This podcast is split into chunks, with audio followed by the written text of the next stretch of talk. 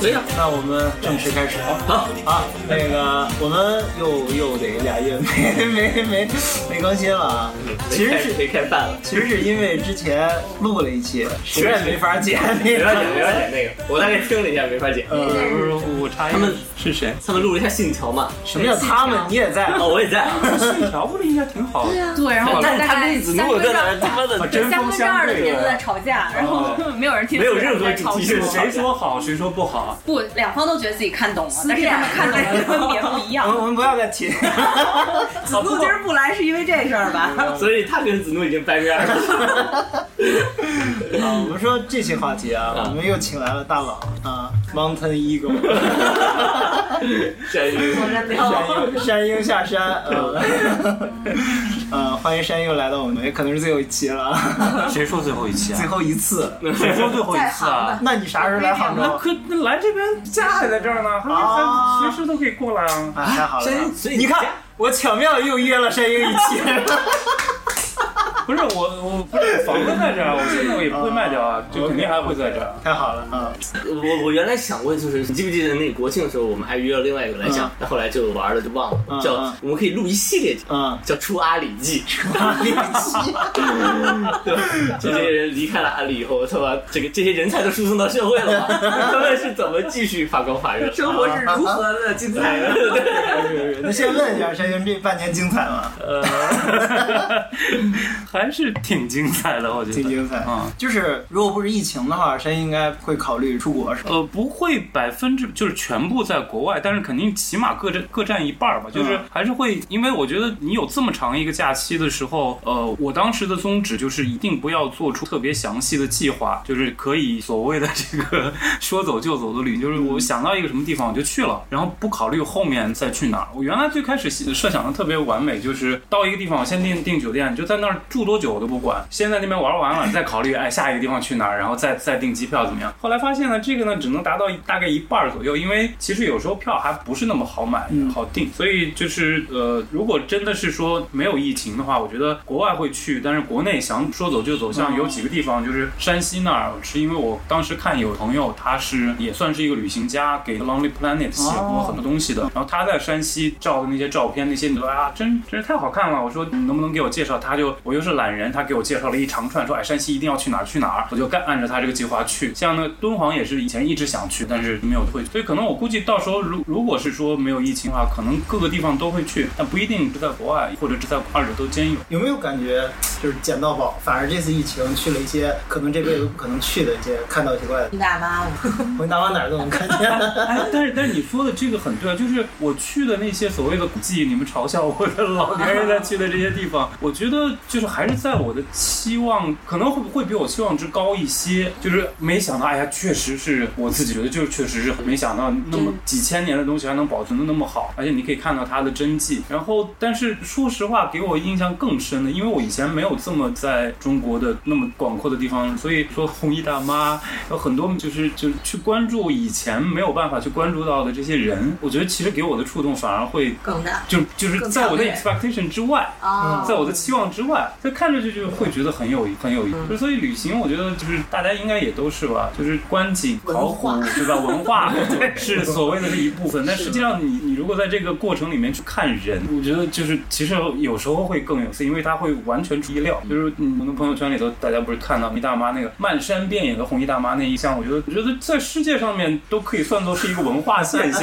而且这个文化现象是完全在我们的体独特的体验之外的这种。我我有一朋友，他也是疫情就辞职了，辞职之后也是在国内玩儿，而且也是去的各种边缘地。然后他遇到很多奇怪的事情，就是他想象不到，就是有一个出租车司机，一个大妈，然后她是在甘肃的一个一个小小城市里，她在那边旅游的时候，那个出租车大妈就是包贴二百，然后是先不给，她是到了一个地儿就就把它放这儿，然后就到一个地儿放这儿，然后她需要车的时候给那人打电话，他过来接她，对然后到了晚上再，对我，然后她说 我也大，啊，对，他说我要住到最后一站不给打电话，他是找不到我。但是那边是朴素朴实，我去，我不是呃我去了九寨沟 嘛，然后九寨沟最开始那个酒店会有一个接车送车的免费服务，然后当时接接我的是一个藏人，然后呃，因为他是和酒店有这种合约，然后接我送，然后他他就说你中间要去哪儿，然后就跟他大概讲了三天大概多少，然后呃，其实九寨沟那边很贵，绝对不是一天两百，呃，然后跟他讲好了，然后第一天跟他聊的也很很愉快，他说他家一共有八个儿，八个兄弟姐妹，一个女儿都没有，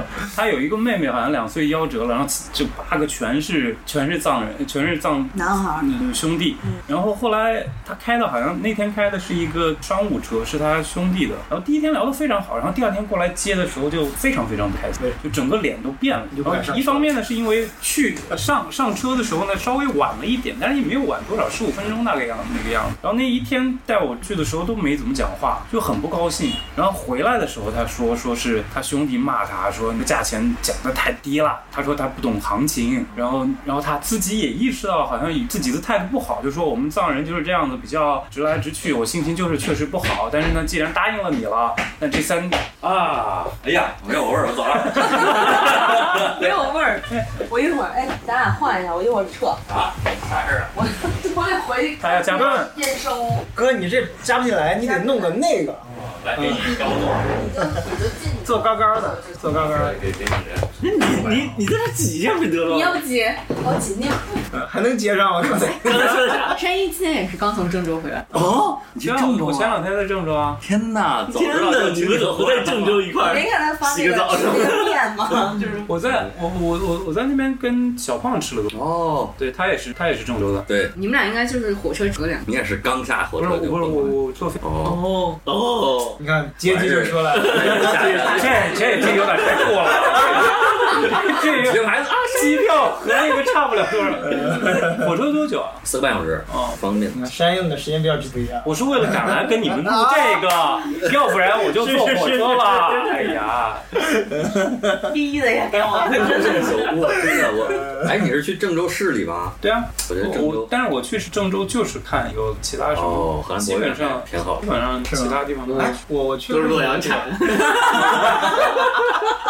啊，是涂在产品是吧？实践去了。土特产品，土特产品就是一个局，就是这一群人围 着，然后你往上一凑，哎，刚从地里刨出来的一个一个 瓷器，是 吧？呃，我我在国内还真没逛，就是一般出国一定会去那个城市或者那国家的博物馆，但是就国内我从来没去过任何，除了故宫以外， 你没文化，没有去过，我去哪儿都会 去。你都会去吗？我去哪但是儿？但是要你要看这个这个这个博物馆值不值得去啊？就是我这次去的是山西、陕西、甘肃、河南嘛这些地方，嗯嗯这些地方因为它的博物馆里头藏的东西就是就是非常，比尤其故河宫南的和和和和故宫不是和故宫的和国博的应该是呃不相上下就是就是数量上面肯定是不如的，嗯但是它在地方这块儿，就像你们的河南，河南真的是就是中国中原地区，从自古到今，嗯从从夏到商，一直到西周，一直到后面，就基本上是最重要最重要的地方。嗯，当时你说我北上广都是什么？都是， 要么是满意要么是蛮夷，要么是北北戎，啥呀？哦哦哦，这这都能看出来。所以，所以其实其实他那个时候留下来的东西，就是河南博物馆特别豪气嘛，它的青铜器真的对数量之多，然后那个精美的程度，让你想想这是三千年、四千年以前的东西，看着真的是会感觉非常青铜器不都？但是我在博物馆里看，对对，看到青铜器反而是最没感受。不过但有那种器型特别大哎的，你就感觉特别威严青。花瓷吗？还是玉？我感觉看那种粉彩，哦挺有感觉。怎么跟那个谁一个审美？谁谁？乾 隆，这是夸还是骗？贬低 我，不是，就是雨打沙滩点点坑，其实我我也必不须是得来一首 诗。我也不是说对 对这些东西很有研究或者怎么样，只是比较爱好，就是大概的历史的脉络知道而已。但是我觉得能够打动我的是，你去想象一下两三呃三千年以前，三千六百年以前，说商朝，就就那个时候的生产力，那个时候的人的对科学技术的掌握程度和现在相比是完全没有办法相提并论的。但是你去观看这个青铜器，它的这个就是有非常宏大的，然后它里面的这个纹路，这个纹路里面表现的它它不管是野兽也好，这些图腾也好，所表现出来的东西，然后里面的很细节的这些纹路的这个雕琢，不是雕琢了，它是灌注的，就你就会觉得就是那个时候的人真的是很了不起，就是你小学的时候学的什么中国地大物博，五千年上下文明，然后小孩摇头晃脑，就是觉得哎呀是这个样子，或者有时候都会有逆反心心里，你成天跟我讲这些东西，我知道了，知道了，不要跟我讲太多。但实际上没有真正感性认识，而且小时候去看到这些东西的话，只会觉得这是理所应当的。但是你年纪大了一点，啊， 对我只是说我，就是你在看这些东西的时候，你会有更深的这种感性认识。我觉得在这个想象的空间，就是你的这个感性的认知和你去接触这样的文物之的时候，你会觉得，就说的酸一点的话，就好像你在跟理性在交流，对，另外一酸个一点时是空这交个，流就是我就觉得小时候听到这种话，就觉得只是感觉特假。臭老九在那边胡扯胡扯胡扯的，就是为了写几篇文章。但是我觉得我自己在逛的过程中去看的，真的会，就包括在敦煌去看那些壁画的，也是是这种感哪个藏觉得最真？觉，最震撼。我觉得应该从这一这是一系列的问嗯题，从比如说哪个藏品到哪个博物馆到哪地方。嗯，其实不用让山一介绍，对他都去对我了，刚才想问来着，这到底怎么先问这种无聊的问题？不是但是但是就是冒出来，就其实我的行程是很乱的，就是最开始最开始后，其实就是当时我妈 还在家，就是我哥还没过来陪她，然后我只是说就抽几天的时间去了西安，去了成都，就稍微看一下，然后去了厦门，因为我在那儿，然后后来到八月二十号的时候就开始西安，呃，不是去山西，去山西就是因为我看朋友他的朋友圈里发的，然后他他给我大概一个行程，就是山西那边的大同，大同因为是北魏在那边建的，然后云冈是在那儿，然后它周围有一系列的这种中国特别古老，在那一个区域里面有着呃整个中国历史上流传传到现在最古老的木刻木质的结构的建筑。然后当时说是这个梁思梁思成嘛，梁启超的儿子带着林徽因去发现的，而且他发现的还不是最早，是佛他应该是发现的佛光寺是第二早的，但是他发现的时候当时特别特别激动，因为如果是要激起一点民族的这个矛盾来说的话，就是当时日本学者 在我们的书本里头说，日本学者狂妄的说，要看大唐的建筑，还得到日本。然后 这个让当时民国的多少这个学者们义愤填膺，但是自己找不出来，因为要么是战乱，要么是在南方湿润的天天气没有办法，就是古建筑，尤其是木质建筑保留下来嘛。然后结果梁思成他们去就找到了佛光寺，那个是就是唐朝时候留下来的。然后后来在五十年代的时候又发现那个旁边有一个更小，就是大概几十公里的地方有个更小的南禅寺，然后那个南禅寺又是比佛光寺更早。然后这这两个寺庙，我当时去的时候确实是呃，确实是特别特别，就是感触很深。尤其是说你带着一些背景知识去看，你看到那个那些建筑，它当然后面有修缮，但是它的修缮不像我们看到后来新建的一些很多这些建筑，完全是从从头开始。它的那那些木质的东西，就是它的榫卯结构，就是当时下来，六十年代没给砸了，就因为他们太偏了。红卫兵过不去。就是就是我我当时去包车在就是比如说在五台山那边要包车的话，真的是要走很长很长，司机都不太愿意走，又有山路，是再走到那个南禅寺，而且那个南南禅寺非常非常小，虽然说是全国到目前为止保存的最老的一个建筑，但是就是其实你要你要是真的是说希望那个赏心悦目的那种那个旅游环境根本没有，我当时去的时候那个就只有零零散散几个游人，虽然它那么有名，就几个游人，然后我不知道适不适合录，他那个当时想上洗手间，然后确实有一个洗手间一进去就是几十年都没有看到的汉 字。我我当时进去的时候，我跟你讲，真的有自喜。就是我 拿你们的说法，就是小资产阶级的那个， 就是自己的生活大白的这种，对 自己的生活舒适了以后，对这种劳动人民的这种生活体验就不适应了的感觉。但是就是就反正就是那个环境是那种样子，但是真真正去看到那个建筑还是很感。然后去呃平遥，平遥古城倒没有去，但是平遥旁边两个有两个寺庙的，也是应该是唐宋的雕塑有留到现在。然后然后最后去的是太原，太原那边还一般就晋祠，晋祠我倒是。然后后来就是去敦煌，敦煌是一敦煌确实，而且敦煌现在有一点我觉得还是挺有呃做的挺好的地方，但是可能很多人也会对此有非议，就是其实你你买的票呢，什么 A、B、C 类三类票，呃 A 类看的窟是这些窟，B 类看的窟是另外一些窟，但实际上这些窟都不是最好，你要看最好的窟，你还得多花钱去看特窟。 S 级因为特窟是 打 错， 是看的人是很就是比较少的，因为它一个窟就基本上两百块钱，嗯哇，然后你一次性可以就是它一天可能开放下来可能有四个或者五窟，你要看全的话要将近千了，七八百。我所以真正去看这些窟的人很少，就是那一天天过去敦煌的人不都是去看窟的吗？不是花了千万看完你 就就是哭了，你去看，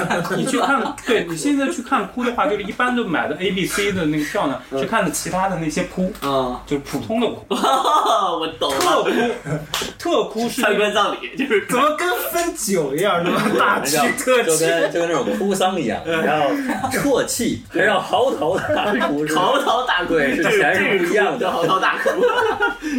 但是但是你说就是就是呃你说这种手段呢，你可以说剥夺了劳动人民真正去欣赏，因为你说几十年前的话随便进，张大千进去就把那个壁画都剥开了，就是一层一层的往下看，有好多人说他就是破坏，当时也没人管，对吧？民国政府也没人管。然后现在你说用这种方式去保护，因为如果是太多人进去的话，它加速它氧化，或者有的人拍照，或者是停留的时间过长，你呼吸的这个二氧化碳又会对它造成影响。现在大家都说说过过几百年肯定这个莫高没窟了嗯都没有嘛，对吧？所以一定要保护它。所以就是说，它这种手段呢，是让所谓的真正想看的人可以看到，然后同时呢又有一些收入，然后又可以保证它的保护。哦但是你要是从另外一个角度去说呢，你要回到回到之前呢，就是剥夺了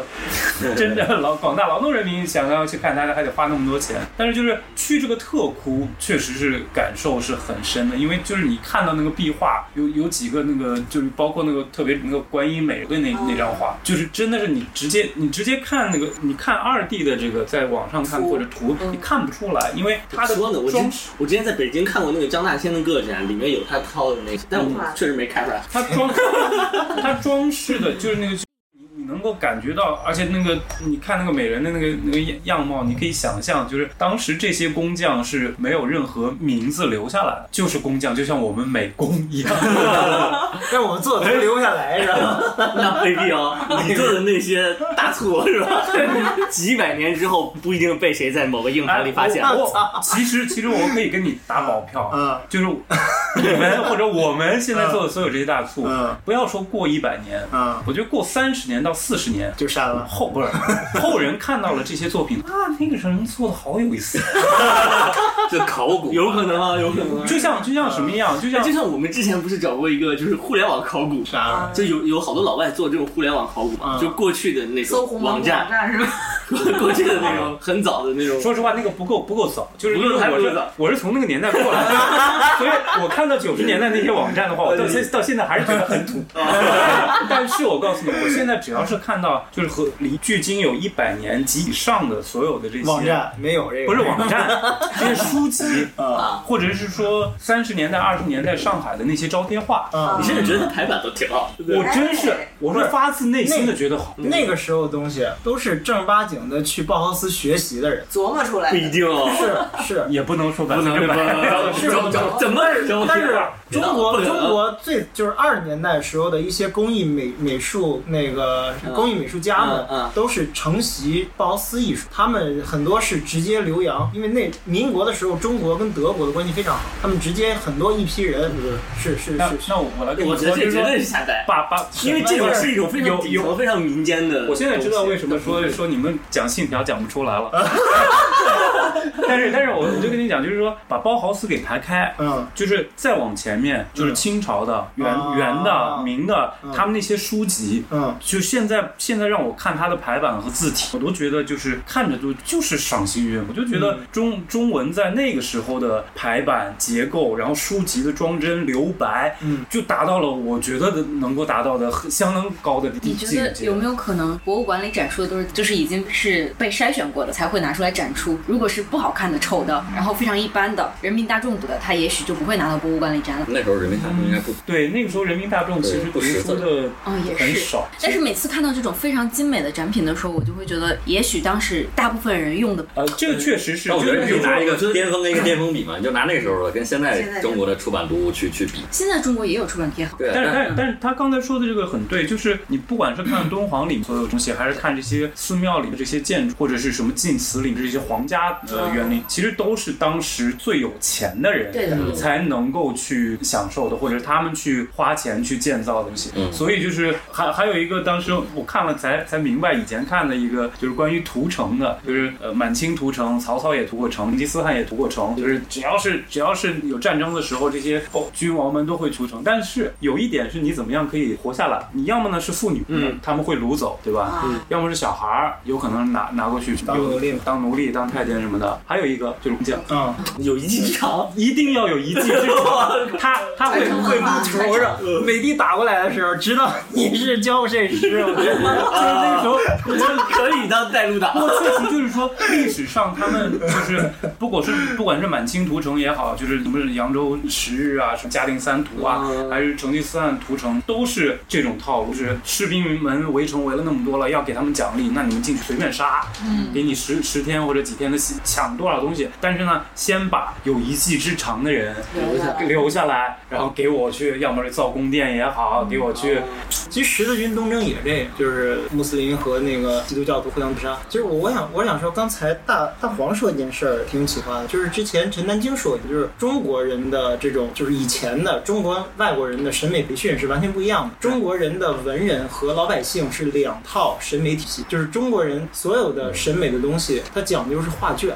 画卷是几个文人喝酒的时候、饮酒作乐的时候拿卷起来的时候，看我这有个宝贝，然后扯开，然后几个人就是饮酒作对就是。拉开的时候还对特别有这个对这有个仪式感，要慢慢慢慢给你展开对来，。这些好东西老百姓看不到的，就藏在他自己的那个那个大坛里、戳在里面，叫什么画画什么忘了。但是但是欧美呢，他们是把最好的作品涂在教堂上，然后老百姓一推门都能看到教堂上画的那实体画不。是中国，如果是教堂是宗教，对啊中国的宗教也是在寺庙里画，在寺庙里、嗯也有壁画，嗯然后也有很大的像乐山大佛大呀，嗯嗯每个人都能看。嗯你说的那个是宗教艺术和这个文人艺术，嗯但是实际上在西方的文人西西方虽然不叫文人艺术，但是他们的这些嗯画像、画人、画风景依然是藏在有家里。没有，有不是不是这你个。看那个什么三连画、什么几连画，不都是画的贵族？不不，他们是不会藏在自己家里，他们会直接以私人的名义去建一个教堂，然后这个教堂会直接涂在教堂上，很少会有把画放在自己私人家里的。就是意大利文艺复兴的时候的 美第奇家族会在一些自己的私人宫殿里这样做，但是不是很常见这种情况，是非常非常富甲一方、富可敌国那个人才养得起这种匠，给他做私人会所的这种这种。但是我是觉得，如果你要是平行去比较的话，就是呃，西方的这些最著名的大教堂里这些壁画，如果横向来比较的话，我觉得应该是和我的寺院里这些呃佛教的塑像做比较。嗯然后说实话，就这次我我也是以前以前去的大部分的寺庙，比如说灵隐的啊，或者嗯是南京有什么栖霞寺的那些塑像，真的都是后来才建的，包括什么大屿山那种，全是鎏金的那种，对吧？都是后都是现代的人做的。但是真正你去看唐唐代的，或者甚至是北魏的那些，你会觉得就是那个时候他们所做出来的佛像的感觉和现在做出来的完全不一样。而且特别有意思的是说，越往后，其实从宋以后，就是我其实没有感觉没有那么明显了。我觉得元元和明也是有很多好东西，但是到清以后，这个审美真的是有一个一就是落千丈断崖式的拉叉。最有最最有趣的是什么？是在是在镇国寺还是在哪一个寺里面？就是就是当时之前留下来的很多很多特别好的这个佛像建筑、佛像的雕塑。然后呢，清朝的人呢给它重新绘彩， 然后重新绘彩绘了什么呢？就是所有的菩萨都穿着龙袍，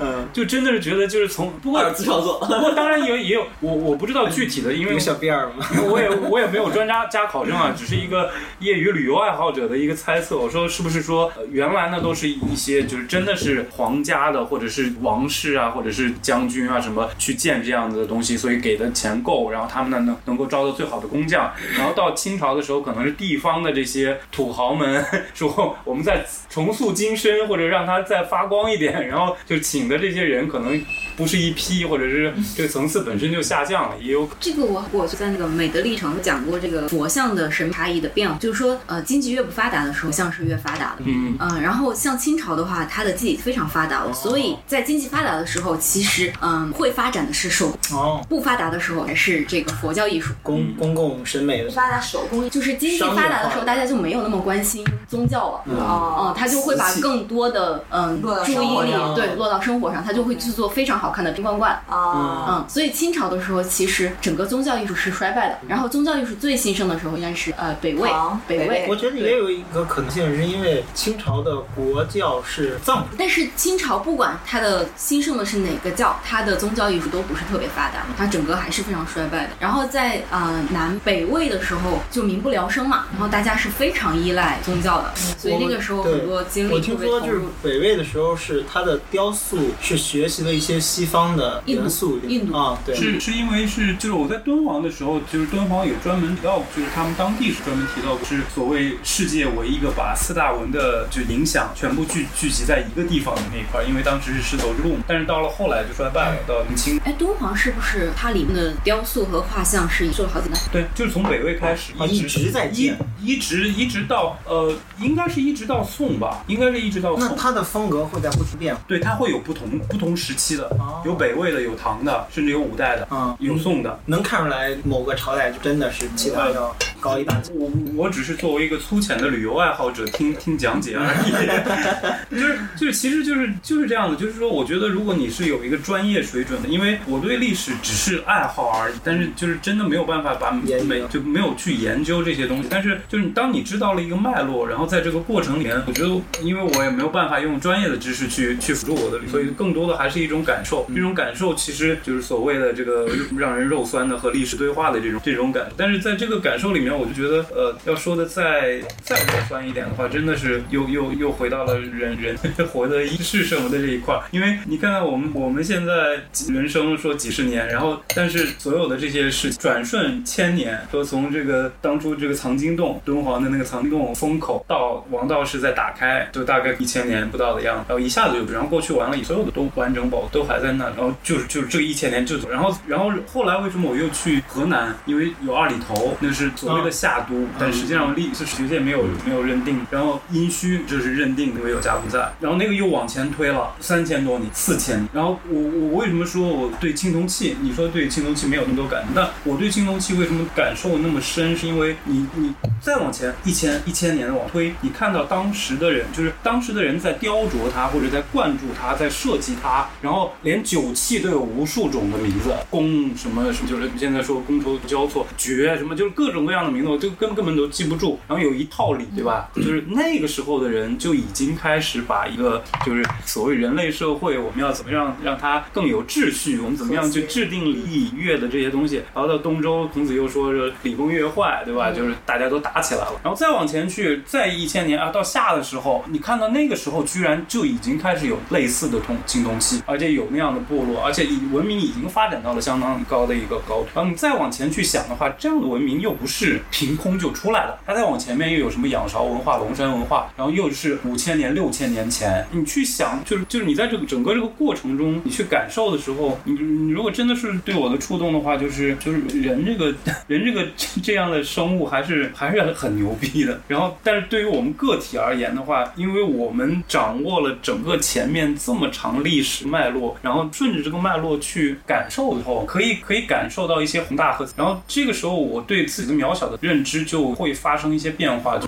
可能也是就就就是还是老生常谈，就是自己没有那么，然后不要让过多事情影响到你自己快乐。就是从某种意义上来说，佛佛教的很多东西还是有一定道理，就是你可以用它来让自己解脱。但是对我来说，我不觉得我需要解，我可能就是说需要有更好的心态。我觉得我原来心态已经够好了，但是经 过经过这一次的旅行之后，我觉得我的心态更就不会有有太多的事情让我觉得啊晕车啊，或者是说 有有需艰要苦值得。太对对，太太痛苦的是过程，我觉得还是比较能够看淡一点。值了。哎，有没有什么印象比较深的那个文玩古气， 啊哦对我我当时有有东西或者有是一事儿也可以？有一个就是我，但是都是和人有关，就是和那个展品的精美精美程度没有那么大关系了。嗯就是有一个应该是在二里头的，就是在商海前面的 那个，然后有一个骨猴，就是一个非常小的一个骨头刻成的一个小猴子的哦样样子，用兽刻的，应该是兽骨还是人骨，我不知道。世界第一个手办，然后，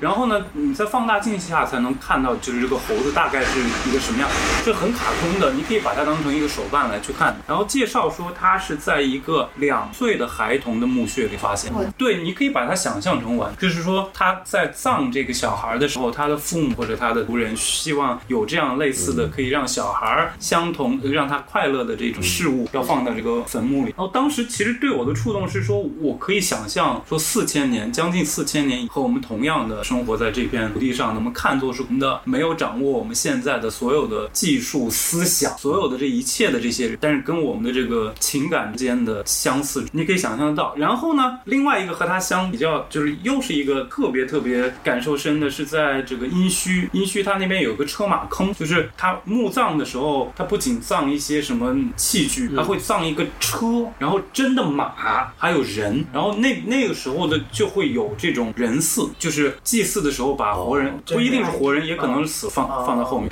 然后每一个车后面基本上都会有这么一个一个尸尸首，现在看都是露的。每一个车后面都，它是马的马的尸首，然后有车，然后后后面有一个人，就是呃相当于咱们现相在当于给你烧了一个对，咱们现在是烧，人家是整真东西，这往后面去就是变成俑了嘛，啊但是之前有就是殷殷商和这个夏的时候，就是人的这种祭祀很多的。然后里面呢就有一个少女，就是有有几个，一共大概有六六个车马，然后后面有一个少女，就是但是同时就是说，在我感慨感慨这种有同人性温度的人时候人性温度的时候，再往这有旁边啥看人呢，就是那个活人在，我就前面那个小和猴子，前面那个学生对比了。哦，同样是同样是年纪小的人，但是当他被变成奴隶或者变成战俘的时候，嗯他又被同类不被看作人，而被看作是一种牺牲的物物件因为对对对于当时的这些贵族来说的话，这些就相当于是我的，就相当于私人我物的品私人物对嗯品、私有的这种畜生感。然后就好，而且在这个车马坑外面又有另外一个就是王室的一个墓葬，就全是这，就是你看到的就是各种嗯的祭祀。其实我其实我你说那个对青铜器没有什么感觉，其实我就有一个感觉，就是我我那次去三星堆也是，就是看到那个大树的时候，我就特别震撼。嗯就我觉得震撼一个点就是说，就可能我们现在觉得这个东西，有时候我们就会觉得怎么做的不知道，或者是可能现在有机等床会儿，很等会简儿，单，你你你描述一下，但不是真数，就是一青个铜树不是哦对，三星堆的那就个，很多大高，所以说像鸟，得有三个三米，一次性浇筑的，不是，它是拼接起哦来的，而且它有很多细节。青铜乐高，对， 嗯，就很就反正你站在那儿，就就正常人想象，你可能不知道怎么他做他怎么做出来的。嗯然后我觉得特别震撼的一点是说，包括青铜器也是，可能我们现在看觉得，哎，这就是一个东西，然后想象它是浇灌而成的。但其实，在那个时候，你可能会想，这个人一辈子就做了这么件，就可能你看到某一个东西的时候，可能就是这个人的一生，嗯他可能每天就在干这个事情，然后最后就他可能 他也可能是嗯像像八月做大促一样，人家恶心做 的。对对，而且我就想说这一点，最后还而且哎把我你教们出来我们可能在这儿感慨说，哇，这个人好了不起，他是一个真正的艺术家，这个审美这样的高度，但但可能在当年当时那个年代，他可能就是一个奴隶。对，是他对吧？他可能对这个东西他并没有什么情感，对啊他可能是每天非常痛苦地在做这件事情，对或者说他没有觉得哇在做一个很神圣的，但是他这一辈子留下来这样一种东西摆在那里的时候，后人看到他就会有各种各样的感慨。我觉得这个这个东西就是嗯所以，所以我就说嘛，八月做的那些大促，等到别什你么们也做了， 三十年、五十年之后，然后那个，果然好有意思啊！然后那个时候也会有一桌人讨论说，那个人也许当时就是奴隶 说对了，资本的资本的奴隶， 不是吧？咱们公司快上市了，这个东西不合适了。对那你找我这个吧，哎，我特别享受。对对对对对对对，行我觉得那那嗯，就是刚才说的是那个物体，就是物体给，就是嗯看到的这些东西给我们。那有没有接触什么人啊？因为我觉得，其实对我来说，旅行的过程中，主要还是跟人的接触，比我实际看到的色或者去博物馆看到的东西都要有意思。对，但是我我不是那种，就是我我是那种，就是如果熟起来的话，就是很多话都可以随便讲嗯的。但是在在旅途过程中，我还是比较少直接去看到什么人，就是跟人聊唠聊聊天儿那种唠唠嗑儿。但是我我会比较喜欢观察，嗯就是嗯有时候在路上走，看到一些平常看不到的这些景象的时候，我会情不自禁在那边笑，但不是说笑话 他，而是觉得很温暖，或很者有说意思被打动了那笑。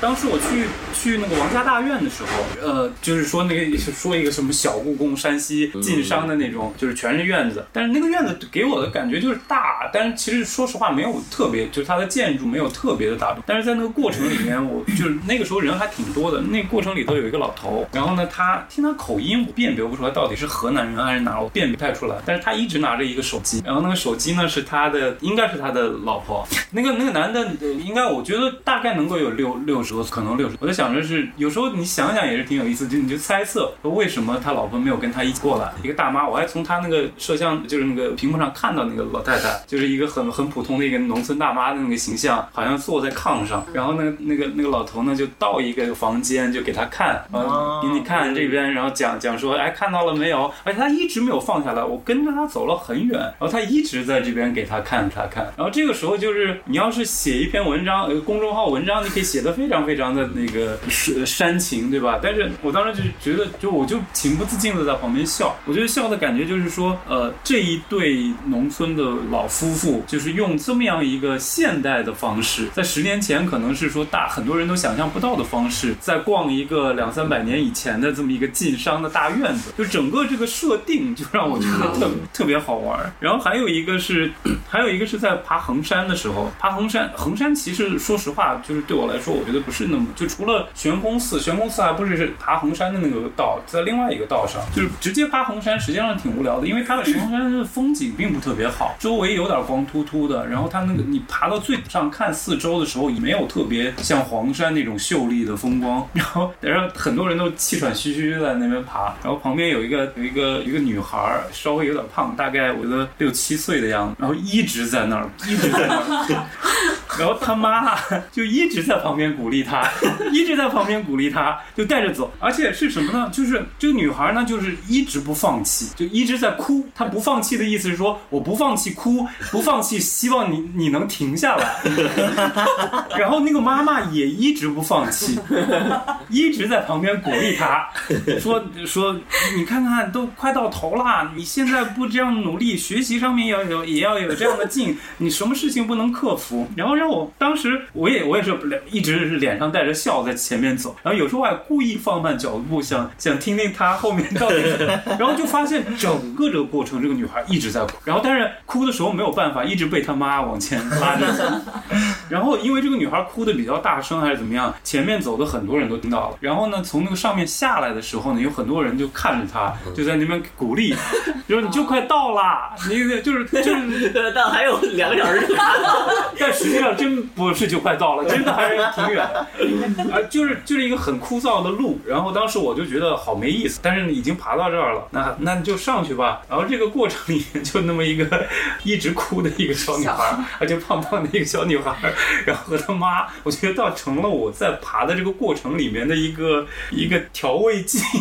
就让我觉得又好玩儿又有点温馨，因为这个妈妈不放弃她，然后路人还会给她打气的这种感觉，就这个纯和就是游览古迹啊什么没有关系，但是就是这个就是你身边的人发生的很平常的事情啊、呃这个时候就是你工作忙的时候就没有办法去感受这些，其实有好多，然后当时在也是我觉得人无聊的时候就会关心这种，爬衡山实在太无聊了，当时有个爸爸背着孩子，他儿子应该是，然后我是下山的时候，他一直在我前，然后也是因为人无聊的时候，就总想不仅在后面拍他们，然后那个儿子呢还背了一个特别可爱的一个毛绒的一个背包，然后背包有两个铃铛，然后那个铃铛他爸背着他就是一直走嘛，就是那个铃铛一直在响，然后我就这个铃铛一直在响，一直在响，就在我前面这个往下走，然后呢，我因为无聊，我就看着这个情景呢，觉得这个说温馨呢确实很温馨，说呢这是一个很大不了的事儿呢，这个全全世界各地、全中国各地随时都在发生。然后我就就就一边这么想着，然后一边听这个铃铛，然后就哎就慢慢就下山了。哎，反正就是就是很多很多这样的。那包括那个红衣大妈，啊就是这个这个也是就是。他们那个衣服是那儿有租的吗？还是哦我觉得是到那个岁数就喜欢那啥，我觉得是去之前，他们肯定都做了哦？就知道在沙漠里一定要穿穿红色红的的一袭红衣，拍出来才好看。东成西其实就我里特别想知道东邪西竹林，紫霞仙子是不是这样？ 紫霞穿的不是红的，东不是白的和红的哦衬的。哦对对东邪西毒里的，结果是左小祖咒拍过，就是那个光着屁股，他肯定没看过《左小诅咒》。没有，就是红色显年轻，嗯嗯然后显眼、显和喜显庆。就显不是那个是我知道不不不是那仅个是死了的那个确女实家是因拍过那为个，颜色如果你就看一个人，蓝天、啊黄纱、红衣、黑发， 然后然后拿拿一个纱巾在这边一挥，你拍的好一点，面，嗯确实你一发到朋友圈，在你的姐妹面前肯定是倍儿有面，肯定是这样的。我想知道那些大妈发现自己的红衣跟无数人的撞衫的时候是什么不样。管的，就因为你朋友圈里只有自己。对， 而且说实话，就真的不仅仅是大妈，有很多嗯年轻人年轻一些的女孩也这样。对我去那个茶卡，所有的女生都穿红色，就二十岁。我在朋友圈里就看到过好多他的样，哎，今年朋友圈大批量都是相聚在青藏，然后青祖国的大西北。西北。然后我说完了，你们都可以自己组一局了，然后但哎是说实话，就是就是你小小资产阶级的这种这个，或者臭知识分子的这种自省心理呢，一直是很矛盾。就是你看到那样的场景呢，就是心里不自觉的会觉得有点好笑，嗯，但是同时要反省自己嘛， 对吧？就这就这个臭毛病就是非常非常可怕的一个臭毛病。哎，为什么要笑呢？就是嗯，他自得其乐了，他开心了，他在做，不管他是不是做自己，就是说他在用一种让自己开心的方式在娱乐，在旅游。那你为什么要在旁边 judge 他呢？是因为别人都和他一样吗？他和别人都一样吗？所以你要因为这个事情去 judge 他吗？或者是说，在一些所谓的落后一点去三四线的城市，看着我还发了一个视频，也在朋友圈里头，就是在安阳，好，就是有有两个中国黄金的店，然后那些一些店员就在门口啊，我看到跳着跳着舞，然后就像打鸡血一样挥着旗，然后招揽店员进来，然后就是那非是卖常黄金的，黄金中国黄金， 我这次回家还遇到那种特别古老的，我不知道可能其他地方也有，就是就是也是一个偷井店盖开门了，不是不是，不是 就是店开门了会有那种找一群大妈在门口敲锣打鼓，你知道吗？有有有有嗯有，我们这儿也嗯有。我都消失匿迹好久了。那天我坐出租车，我在哪里看？而且我不止遇见一次，特别早，七八点就开始在那儿敲。嗯哎，我就觉得现在不是点挂鞭炮、放不，花篮但儿是行不让点是放炮了。哦，就穷。对啊，就一群大妈在那儿，咣咣咣在店门口对啊，店门对口招揽顾嗯客。对，就是就是看到过很多类似这样的场景嘛，包括我在就是在在杭州也有很多嗯嘛，发廊前面训训话的时啊候，对可能要嘶吼喊呃喊站一排，嘶吼加喊油加油嗯喊一喊加油什么这样，啊就是看到这种场，景，你肯定会觉得有点好笑，对吧？但是同时我又会在反思说，就是你在一个什么样的角度在 judge？就是我经常会平行去联想，就是就比如说八十年代，当然了，很多大部分你们没出生，对吧？就是我小的时候，那个时候还稍微好一点，但是很小孩们还是会被脸上擦胭脂，然后涂的跟红屁股一样，有外宾来了，或者说说一起接，对吧？嗯要点个欢红迎点欢迎，热烈欢迎，或者是有很多很多这样的习惯，或者是说在。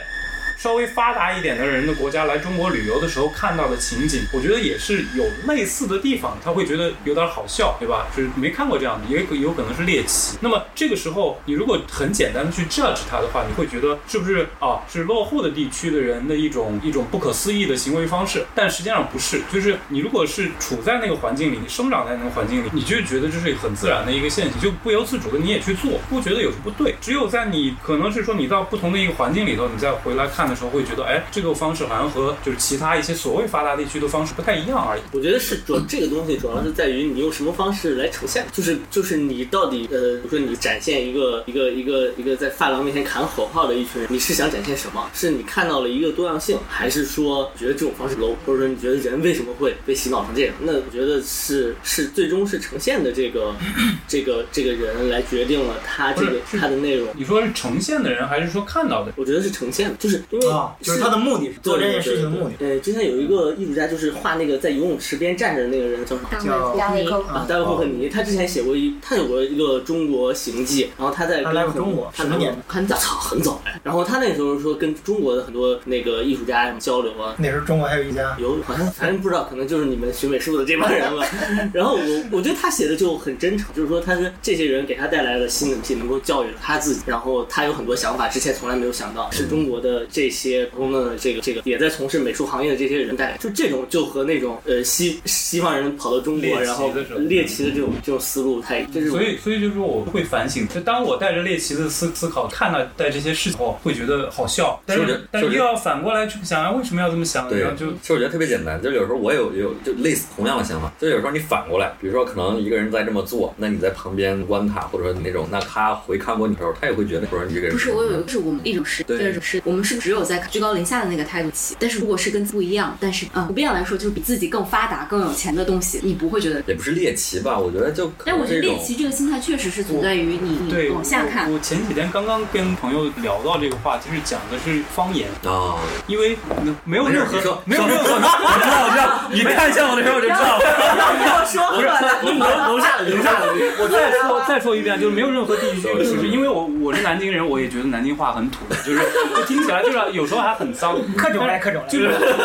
就是听到河南人，就比如说听看到两个漂亮小姐姐，然后就是非常非常打扮入时髦的这个小姐姐，然后在机场如果他们两个人就就就有用河南话交流的时候，就会觉得有一种不适感，就是很不搭感，对不对对不违和感。 但是后来我就在想说，河南自古以来几千年都是整个中就是中华文化的最中心，而且它的它的繁华，像像洛阳什么神都，或者之前呢呃北魏啊、曹魏啊，都在那边建都。嗯，东汉的时候是东都，那个时候这个地区就是最发全世界最发达的中心。那你说广东的地方，当然了，就是那个时候的粤语和河南话现在和现在不一样，但是你如果直接这样去比较的话，那个时候广东的地方是是百越是蛮夷。那么如果是说当时在中原的人听到百越的人讲话，肯定会觉得这是一个就那个时候人更等级观念更深了，是真的是未经教化的这种非常土气 的对蛮人的这种这种讲话方式。那我说，如果这种方式保留到现在，这种对立保留到现在，那么说河南就是大部分人，比如说我们江浙的人，听到河南人讲话，是不是就会像八九十年代改革开放的时候，我们听到粤语的时候，哇，粤语歌好好听哦，嗯，哎，还带有那么点儿洋味儿，对吧？对吧哎，还还有有人考证说，实际上粤语继承了最多的古汉语，它的音是好听的，吃的念好对，对，是不是还会有这样子的？就是真的就是我我没有什么结论啊，但是就是和你刚才讲的这个是就是正好和我刚才想的一样我。我感觉本质上就是闲来我觉得是，就是谁有标准话语权，就是就是你刚才说的那个、那个、那个场景，就是呃，当你到达另一个场的时候，那个那个标准不在你把控范围之内，你会倾向于奔向那个，就所我有觉得人标准是对，就是你说的掌握话语权的人，对他来确他来决定什么是美的，什么是好的，对什么是洋气的、发达的。所以，但是我是觉得，呃，我为什么会思考这个问题？是说我要让自己警，呃，就是让自己警惕，不要去陷入这种思维模式里去。而且就是说，现代社会我觉得有一个好地方是说，它在不断的提醒人们不要再往，就是现代社会的很多特征里，就是我们说的，呃，要包容，要平等，要有有更多的不同的文化或者不同的思想，尽量的让它可以呃在一起，可以不同，对吧？包括说美国在做这些 BLM 这些活动，当然可以，很多人说白左啊怎么走向太极端了，但是这种这种思想的根源是在告诉不要因为这些不同或者经济上的不同、种族的不同、是文化的不同而去轻易的去这轻易的去对它有偏见。我觉得这个很难，因为它本质上资本整个怎么说，就跟资本主义它的逻辑是反的呀。资本主义就是要告诉你什么东西是好的，你才会去努力，经济才会发达。没有资本主义不是说什么东西告诉你好，就是就是他要告诉你什么样的生活是值得追求最核心最重的。要的一件事情就是制定标准，并且把所有事情往标准化上靠拢，这是就是如果资本他告诉你每一种生活都值得追求，那其实我觉得很难去驱动人。我就会觉得我这个那我这个就我在觉得小城市生活好了。可以啊，可以啊，我我觉现得在国是家国家现在在鼓励这一点啊。现在很多人都这样，就是在小时候，他但并我不觉得觉得，我但是觉得我是这个不假行象。但是他我觉得这是一个阴谋。我觉得你作为一个北京人说这个话特别没有。对你，哎你回到家乡就是回到中国中心。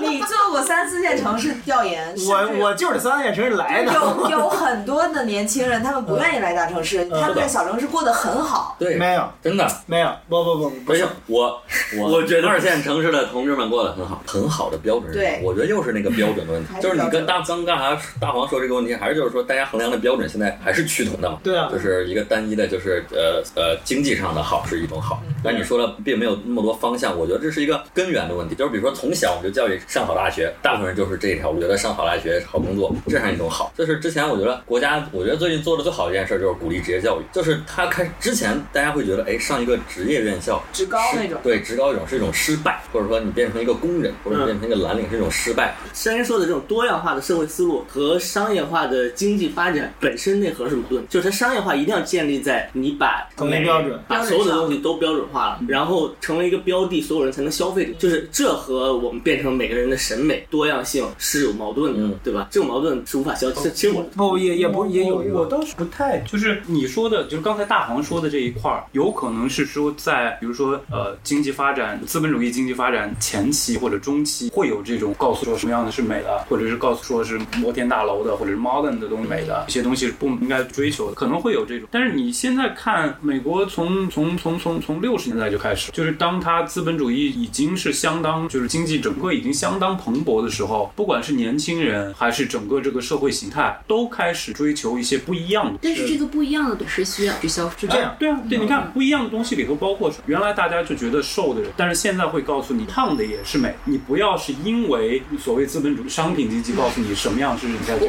我自己的感觉是，资本主义现在给你规定了很多条消费的道路。对，是是这样，他大给你黄规定了很多标准，不是对这是大黄是这样，就是就是在一个统一标准之下，资本主义的下一阶段是细分领域的标准 化。对对对，人均分它享了。是但是它对我觉始得终对不会让你说我很满意，我现在对，因为你这个要很不难停的去改变你的消费理念，它对才能产生这个产业的升级。嗯对是的，这这就是，比如说，呃，美国二十年代的时候，福特在十年之内做了一千万辆福车，但是嗯后面汽车产业又产生了细分，就是人们就不是只开那个一千万辆的那辆福特，就是不同的人开不同的车，这也是资本主义的另一种状态和形式啊，它就是是也他是在他发展。他来去做多样化这件事对情，对，但是它还是没有跳出资本主义这个标准化这件事儿，只是标准化更加窄。对，有啊可能我觉得是我作为一个年轻女性，我对这个感受更强烈一些，因为对年轻女性的规训，就不是年轻女性，一个一作为一个正在初老的 女性，这是细分领域的定位。是年轻女哎性，你已经被细分了，你已经被细分了就。是作为一个正在初老的女性，你能够感觉到这种规训非常强烈，嗯就是衰老是一种不体面的状态。嗯，所以三十岁的姐姐是一种统一审美标准。对，所以为什么乘风破浪的姐姐，她的划的那条线是三十岁，因为三十岁是大家认为开始不体面的一个年龄。对对对对对。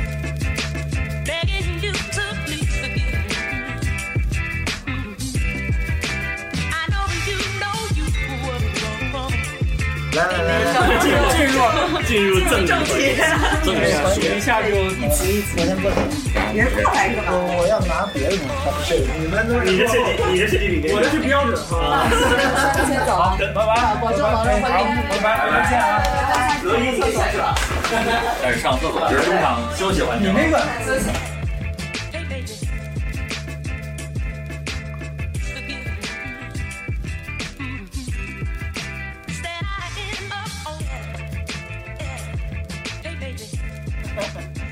哎一声音，哎，你有什么问题想问我 呢？哦这次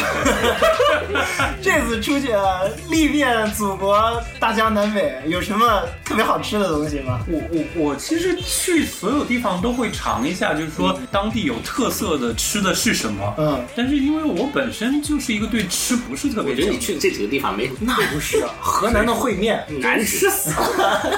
西安，西安，多少我也觉得很难但是我我都就是这些地方的小吃，我都觉得是不是小吃啊，就是地方的美食，我都是尝一尝，就是说大概了解一下它的特色是什么样的味道。嗯，但是我我真的不觉得都就是就觉得有特色，但是都不会觉得特别好吃。我唯一一个觉得就是比较相比较起来，我让我觉得还很好吃的是刀削面，山西的哪个山西的刀烧西的刀削削面面，我是在大同吃的，当地有一个叫二板刀削面，实际上那个它就在我住的那个地方旁边就有一个是说还是餐馆总店，啊，说是它是有好几个分店，但是总店里面也脏兮兮的，那老板娘就在那个里面冲来冲去，然后感觉也脏脏的。但是就是我觉得那个那个馆子还很好吃，嗯其他的烩面、那个什么糊涂面、什么河洛面，就是各种，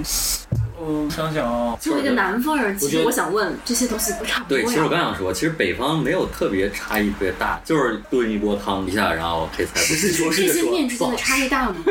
我觉得刀削面和其他几个面，就我不知道是我自己就是那一家正好吃到还是怎么样。我觉得那个刀刀削面和我以前吃那个面虽然很宽，但是很筋道，然后吃起来就是，而且他给的那个羊肉呃牛肉也是哦，也是煮的很好的那种，味道反正我整整体吃下来就感觉特别好。我还专门去了了两次，因为正好离我离我住的酒店近。其他的我真觉得有，就就觉得有特色，但是没有。吃了一个面，拍一个照，发一个朋友圈，完了。对，因为天天都在看你发吃的，就以为你嗯不是我这一发的套全，你没有发现吗？我发的全是面，因为好发 现拍，容易 拍，就一个圆碗，从上面往下一 拍，然后就就容易了，就是当地的特色嘛，代表你来过嘛。然后我告诉你，我我在我在郑州是前天晚上还是哪，你知道我吃什 么吃的哥老罐儿， 好有特色哦。 实在受不了了，我吃的面太多了，我说 还是想想念那个哥老关这种。哎，哥老关郑州人多吗？排的？呃，没有这儿人多。我也发现了，我发现就是这边排队特别多了，什么泰尔酸菜鱼嗯啊这种，那边都不怎么排队，都没人。消费力顶不上来呗。消费力能顶上去，但我估计可能是饮食文化的。哎，那边排队排什么？在在在你们那边，我吃了那个黄河大鲤鱼，哦，那得多难吃！哎，哦黄河要是真的黄河大鱼特别，不鲤鱼本来就难不吃，不不，黄河里边的鱼就是野生的，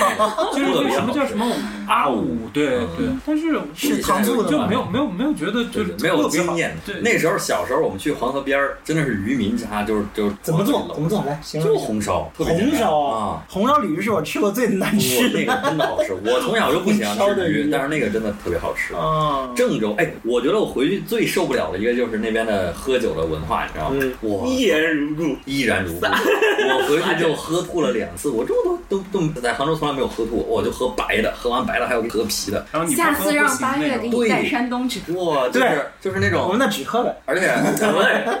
我操，受不了受不了，而且就是那种特别多规矩，你知道吗？嗯就是跟同学啊那不可能有山东哎多。你是跟谁喝？跟同学喝这样的？啊，跟同学跟喝同还学有喝规矩还有这种规矩不吗？不，你要知道高中很很多多。吗？对啊，有的就就就是社会人了就，嗯，你懂吧？就是、嗯对，然后感觉啊喝酒了、一定要跟你喝好，怎么怎么样，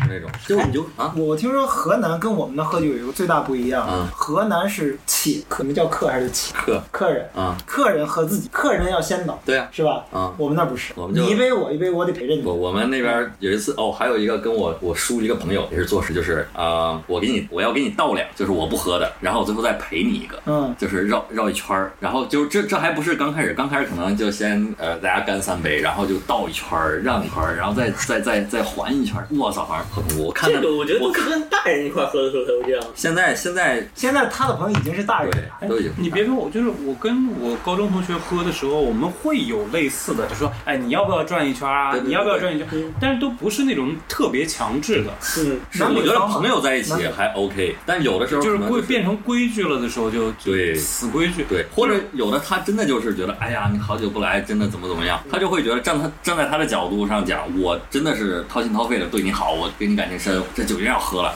但是你九站零在后也这么油哎，你知道有就是这个大家互相劝酒的逻辑是最后背后的原因。你看就是一个互是相劝酒，滑，去过山东的人马上为什就就感兴趣了，这个。酒这东西本来就伤身，然后也不好喝，对不对？哦，我好像是哎，谁就是要以谁说互的相伤害来证明啊不信 不任。不哎，我不不我好像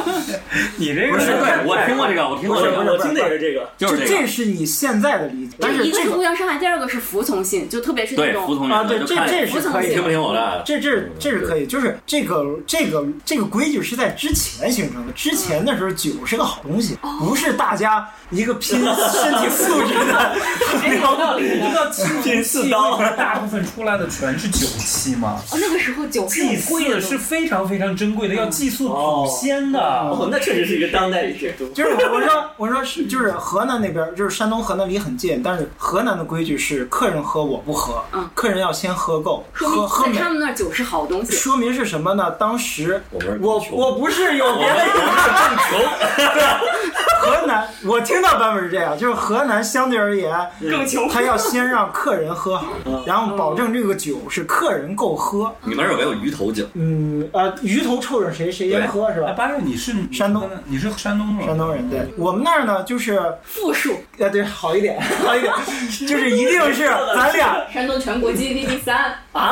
对啊， 咱俩硬碰硬，知道吧？你喝多少，我喝多少，而且而且客人要是我要是在客人前面先倒了，那是特别大的不尊重。所以山东人喝大喜要有三个主陪、次陪和反正更差的一个陪。 然后，然后就这一段儿可能嗯我我呃可能少了。就我上学，我高中、初高中的时候，有时候家里或者说呃家大人们朋友出去吃饭叫上我，就那个时候河南的饭店会有专门的服务员帮你劝酒，就是。就是真的，他他们不喝就跟点歌的公主我一跟你说样特别牛逼，他们是有他们是有套路的，他们是统就标准化的培训的那种是套路，卖啊你知道酒吗？吗是就歇后是语吗反正就那那话一套酒是粮食精有喝一年清这种都是特别 low 的，就是那种 一套一套的。 就是贯口，真的差不 多啊，就是比如说，哎，这个就就吉祥话，各种吉祥话，就不带重样的，然后还特别多规吉矩祥话，就是那种一个小姑娘就端一瓶酒就站在，比如说谁是主客就站在旁边，我操，就你你都不用站在，就是人家就帮你劝酒，哎，我觉得这小姑娘是销售哎，就是销售，就是销售，拿提成不，但是他不拿提啊成不，拿他提成本质上是跟公主一样，但是酒卖掉了，人家他不卖酒，就是他只帮你，他就帮你劝酒，酒你自己带的，对，就是说今天今天比如说酒自己带，然后对帮你劝酒，对，就是说比如说这这是附加服务了，就是对，比如说咱们今天出去吃饭，好，谁是客人？比如说大呃大黄，我一个女女生，好，今天我们就就说，哎，这是我们的客人啊，到时候给他喝，要要喝美了，喝好，喝美没事，喝美了。好，那就服务员就知道了，就什么意思。到时候比如说，呃，一上来就先怎么怎么，就开始站旁边就不走，你知道吗？就嗯能站半个小时，那嘴都不带停的，话也不带重的，就是特别牛那下逼次带大。黄我跟你说，体验一下真的，我我就在那看着，我小时候就觉得我操，你还真加这真局不好意思不喝，你知道吗？就 那，你就你就是真不喝，那你嗯你就不好意思不喝。现在德云社还预备役现在还有吗？现在特别少了，反正郑州也这得找 找，传统手艺，这不能丢啊！而且非物质文化遗产，啊我跟你讲，这个不嫌事 大，然后有那种就是河南会有鱼头酒嘛，比如说一个一条鱼上来，鱼头对着谁，好就他们我听他们说特别牛逼的，就是一条鱼上来，就鱼还没吃一口呢，这人就能喝倒，嗯就鱼头鱼。这是舍不得人家喝。对啊，就是不鱼头一对，大富大贵先喝一个，啊啊，鱼怎么怎么样，对吧？然后鱼尾对着谁，这个呃鱼尾对着人再陪他喝一个，怎么怎么样？我操，就鱼那真的一块钱就转起来可怎么办呀？我跟你说，就是喝完了才转。我跟你说，要不然所有人不会转这鱼的。然后最后喝完了，必须得这个人夹一下这个鱼，这个转，哦鱼头就喝。牛逼牛逼，但说实话，我你挺适合写官场小说，但是我真的是就是见识太少了，就是没有到过这种。今儿晚上 给给老板开 演，这词儿我不会。先哎别，你可以，不是那个我我我自己就是最多的喝的就是好一点的，就是和同事或者和就是同学，然后我就觉得都还挺舒服的，就是嗯有时候会喝多一点，但是不会有那种就是经常看到的知乎上面或者谁在讲什么酒文化是多么的糟粕，然后就讲一大堆例子那种。所以我自己我自己觉因为得你你你喝酒不用那个东西驱动商业，就是你不用在桌子上谈东西，但现在也没有，也不太 所以说我商啊业了我听过所以不最行了呀。啊最恐怖的一件事儿就是，我叔那时候跟他朋友出去喝，就是也是就是真真的就是酒局，就是饭局。然后对面那可能是哪领导，就是说，哎，就叫他司机说，哎哎，去我车上把那药拿过来。就是他就是站啊旁边，就是这个我听说过，这个先加血就，是先吃药那种。不是吃，特别恐怖，就注射器。啊哦， 小盒注射器撩撩起来，照胃里一打。好，今进入天战斗状态。不喝好，谁都别走啊！我操！当时我叔说，当时去肝脏软化器不是，就是就是那个招待的人嘛。嗯我叔当我我叔回来回来在家里说说，当时看了就感觉我不能喝， 这就已经到这种人家白打了，那就 特别恐怖。打完了以后，一桌人跑了，我说这种我估计肯定呃自虐 式、自杀式喝酒，就直接打到胃里，嗯也不知道是啥。能挺就是哎，不是你们那儿靠喝酒能成多大事儿啊？至于这样？啊不，那一个厂子今年的这个 订单就靠这顿酒 吧，嗯，就公司能不能上市就靠这 顿酒。就就类似，比如说我要求你办事儿，或者说有什么事儿，就可能就是那好，我给你就要一定要喝一顿酒。关键是对方会觉得你陪我喝的够多，我就愿意帮你办这事儿不，吗他可能就是一种观念，说你这人酒都不愿意喝，你不拿我当朋友，或者你人不实诚，或者怎么样。实就是你不喝酒，你的合作的门槛就都没达到，对嗯，就是我这个，就比如说特别，你酒都不喝，你是不是不拿我当或者就类这似？个关键是就是嗯，就我觉得是就是叫什么？我觉得就是文化，呃，不不不，它是一种利益驱动，就是呃，在在就是小城市跟大城市最大的区别就是大城市会用呃，比如说你的学历、你的一些呃商业的一些认证机制来判断你这个人或者你这个组织的水，大家是认这个东西的。嗯但是在圈层里面，大家是认关系互相的关系，就是他是我朋友介绍的，我就认他。这个朋友关系的这个组织形式是通过酒，所以所有的我能够触达到任何一个人，全部是通过这种酒局一层一层组织起来。如果我约不到你桌上来，咱就首先就不可能产生这个最基础的这个这个这个合作的可能性啊。所以它是不需要什么学历啊这些东西背书的啊，它需要这种人情关系背书，这是嗯对，就这种这具别效喝率。了，我就知道这段马路你能 铺。对，它是一种非常低效的一个社会组织形式。就是，呃，我有问题，就是你现在这个呃阶段出去旅游和自己二十岁的时候旅游有什么区别？就是比如说我二十岁出去旅游到呃，这次为什么我没有去开封？本来想去开封的，然后后来看了开封就什么清明上河园啊，什么全是后建的。嗯就是以前我二十多岁的话，有可能会喜欢去那种地方凑热闹，但是、但是现在我想去看的更多的是一些我自己觉得。更珍贵的就是现在，我不愿意去，比如说不想去开封，就是说嗯清明上河园特别热闹，但是我总觉得它是现代人依据呃说说清明上河图再重新造的一个园，那个已经和《清明上河图》本身它描述的这个场景、那个历史氛围已经挂钩，已经已经脱钩了。它现在建造的目的就是为了吸引游客，就是其实它的这个道理就跟我们现在在每一个所谓的历史文化名城里头都可以看到一个历史古街是一个道理。嗯，宽窄巷子这种，什么那个苏州也有，杭州这边其实也有，就是人造出来这种所谓的古色古香，但是呢又把经就推动这种经济发展，让旅游旅旅客都到这儿来，然后实际上里面卖的东西都是从义乌这边对过来的，就是这种地方我是越来越就会先有一个判断，对对，就不想去。我现在想去的地方就是一定是它是有真的，就是不管是在历史上面、考古上面，还是在文化上面有，就是我我的判断是有很大意义的这些地方，我去我去跟他去，我在那儿去旅游的时候，我可以感受这种，就感受这个历史的沉淀和时间的流逝所带来的一个一个不变的物体或者一个不变的遗址，但是它对于你是意味着什么？然后你面对它的时候，你所知道它在历史上面对意意味着什么？这个时候，我觉得可能就是就是你心心情上面和你的一个感知上面会有一个，你不能说高潮，但是真的是非常爽快的一个。就所以，我就是到敦煌去看了，到山西去看了，后来我说下一站去哪儿呢？当时还在犹豫，还想想，哎，对，二里头和殷墟正好一个是夏，一个是商，这这这两个地方去了，就是探古溯源，去看到最最最开始。就是你我不知道大黄你有没有感觉，就是现在你这个岁数再出去玩，嗯，和你小小一点、年轻一点的时候再出去玩，嗯，感觉不太一样，是不心疼门票了，也 是，一是也不心疼门票 了，嗯，哎，你怎么知道那个时候？这话真的是真的，我二十多岁的时候另外一个就是真去看那个特哭，啊说要花那么多钱，我肯定啊那时候真哭 了就。就还有比如说你现在去要住酒店了，嗯，甚至想住好的酒店，啊嗯但是你以前嗯对以前就住青旅啊，就肯定是又便宜还能交朋友，多好。对嗯而且过去的话，你会和人主动交流，是嗯，就是都在一个青旅里，或者是就是去一个地方玩，你碰到一个陌生的人，你都会跟他交流。但现在你不想跟别人有任何交 流，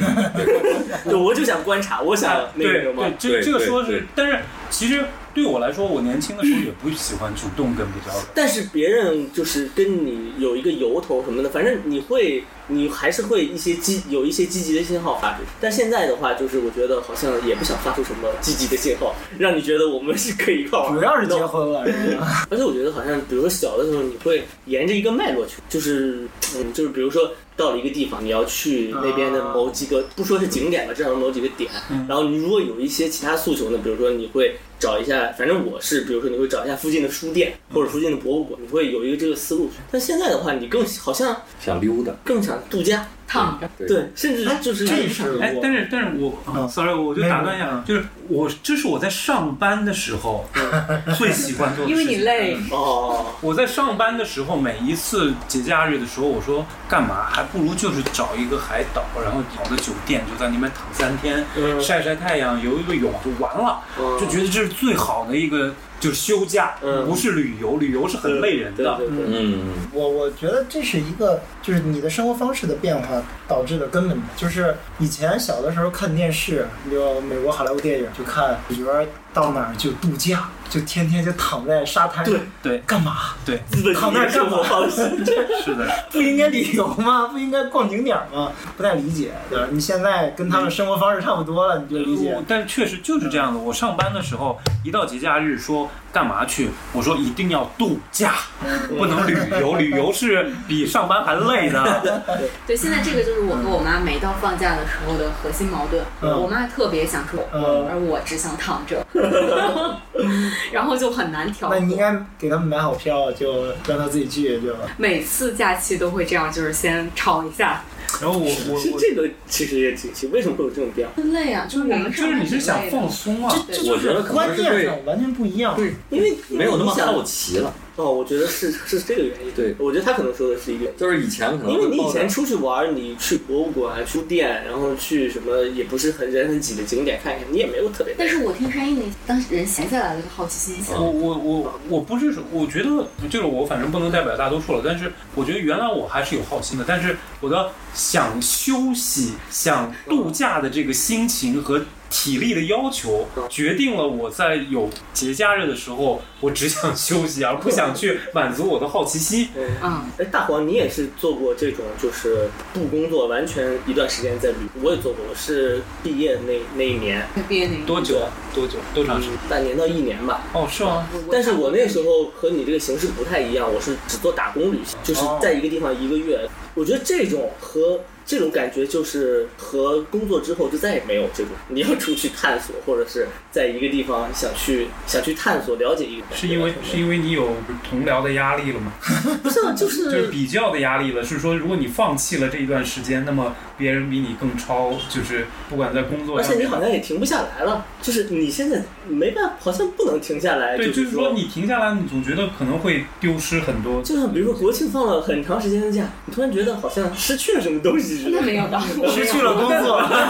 你的觉悟还是挺高不是的。不是，我是说这种潜意识啊，潜意识。我我 哎，你老板是谁给把这期给他听一听？忘了放大了，大白停不下来 了， 就是嗯，包括这个好奇心也是。那为什么工作会让人因为因为你人的精力是累啊有，限的呀。因为你一直在紧绷着、紧绷着、紧绷着，然后稍微要松下来的时候，你觉得我如果去满足我的好奇心的话，我要做规划，我要去哪儿，我要看什么，这是我感兴趣的东西，我还得有激情去，然后还得花时间在路上，然后就所有的这一切在很短的时间里头，比如说国庆这次八天已经很长了，你要八天里面去满足你的这一块儿，其实你想一想，然后你把它经历过来了以后，你觉得好像比上班还累，但是前一期的上班的那么长时间的这些积累，就让你说，哎呀，躺一下，有沙滩就晒太阳啊，多爽啊！反正这就是我原来在上班的时候，就是每一次休假，就是脑子里头就想的，我觉得还有一个问题是，现在中国你走到任何城市，你不会觉得它有什么不一样的。啊，但是你可以，对啊，这个我觉得还是有一些。但是你去村县，那也差不太多。我因为我走的，我不是说我错，我嗯我全部绕过了那个山一，嗯，我是绕着那个国境线走，国境线走，差不多就是我跟先当从东年红南，军跑两，我觉得 没让国际没线有国境线啊，是是是， 所以我走了很多就是很不一样，就是异域风情的地方，比如比如说云南边境，然后啊新疆边境。滇缅，啊，然后这个福建沿哇你海，是然后山东沿海，哇，就是你沿着是这个边真界是走绕了个边儿，绕了对，边嗯就界。嗯很不一样，还是我觉得能看到就，你，是哪年？嗯，一四年、一五年，哎，你去的就全部都不是旅游城市，啊就不是一定不一定啊，都有都有，比如说也去了你西会双觉版纳得这种，不一样是吗？很不一样，就特别是你进入西部之后，西部因为都是少数民族嘛，嗯，就是它整个生态跟汉人是不一样的。你去那里，你甚至看不懂他们的语言，你也听不懂他们说话，嗯，你就像去了国外一样。然后吃的东西也完全不一样，然后建筑风格也不一样。那你追求的就是路过那儿看一眼，还是嗯，还当是时想我感受我我跟大白差不多，就是我也是带着任务去的，因为没钱嘛。嗯啊、我哦，是咱带俩还是有差的，因为你是好像是写旅游专栏嘛。对对对，我真的就是在一个奶茶店里坐一上午或者一下午，然后其他时间是 OK 的。我是带着就是寻找当地美食的任务，哎，你然后这写个任务的很好，但每个任务有一个会学习技能，一个白领旅游，一个蓝领旅游，哦所以我当时最大的感觉就是，这个东部的旅游真是乏善可陈。啊哦，嗯是，但说实话，就是现在你现在所有的，就不管是一线城市还是二线、三线城市，嗯只要在城市里，嗯其实就都是很对很乏味的。对对对，是的。就是我但是就风景来说的话，整个西部的多样性大嗯很多很说实多。话，西部的城市，但是你西部的风景对，但但不是它的风景不是在城市里，啊，对，当然了，就是西部的这这几个地方，啊不是中部和西就是风部光是的，就是包括河南、山西、甘肃、陕西，就是这他们的城市，我总觉得我不知道说我我在的那个地域怎么样，我总觉得就是都建筑都基本上是一样的，然后即使有高楼，高楼的颜色、形状、朝向。整整齐齐，而且呢，又加上稍微天气不好，有一些污染的时候，就让你感觉非常压抑，就是不会觉得。然后，而且你如果是抬头看一看的话，有时候恍就有点恍惚，说这是哪一个城市？嗯，就是西 安，其实你也分不清泰山跟哎，但漳浦。其实我觉得我去过的最不一样的两个城市，一个是西双版纳，然后第二个是乌鲁木齐，就是少数民族城市哦还这是两不个一样我的都。没去过。因为这种城市它整个氛围，然后建筑，呃，你周围的人的长相都不一样。嗯， 就是就是我，当然了，我们又是在瞎操心，在这个不仅给阿里诊脉，还要给这个中国市政市政建设诊诊脉，对吧？嗯，觉得我们也让好好南整海叫起来 吧。但我觉得其实，就比如说，就就比如说去重庆 outing，就是我没事儿一个人溜达的时候，我就瞎溜达，就往那种居民区啊或者特别破的地方转。其实我觉得城市这种内核的地方，你会看到人的差异。嗯，就是我觉得可能，比如说你说。呃，旅游没有好奇心，其实我还是有一点好奇心，我就想看看这个城这儿的人是怎么生活。能看出来吗？用半天溜达一圈。真的，就是你就可以感受，比如说你在郑州街头，你感受到就是拥挤、热闹和热情，就是可能两个人一见面打招呼就啊，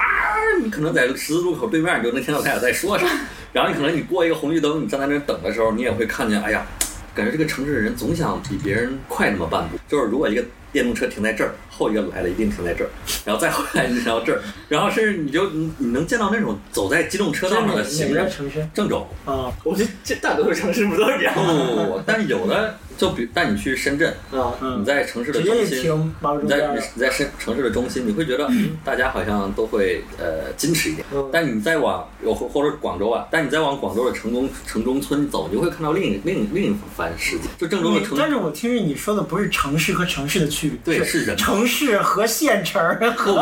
城县城城县交界的区别。我觉得这就是挺有意思。就每个城市还是多多少少有些差异。我我举个例但子是吧你，我我举个例子，就是嗯在意大利的时候，意大利之前是城邦嘛，嗯就是它一个城就是一对，个就是一一个个国，嗯然后在那个，因为意大利那时候的资资本主义萌芽很早嘛，它是每一个城邦承载一个功能性，比如说，呃，比如说那个文艺复兴那城市叫什么来着？佛罗伦萨，它是整个欧洲最大的皮革市场。然后米兰它是一个很大的石材，所以米兰有最漂亮的教堂——米兰大教堂。然后佛罗伦萨有佛罗伦萨的老城的城中心是一个巨大的皮革交易中心。然后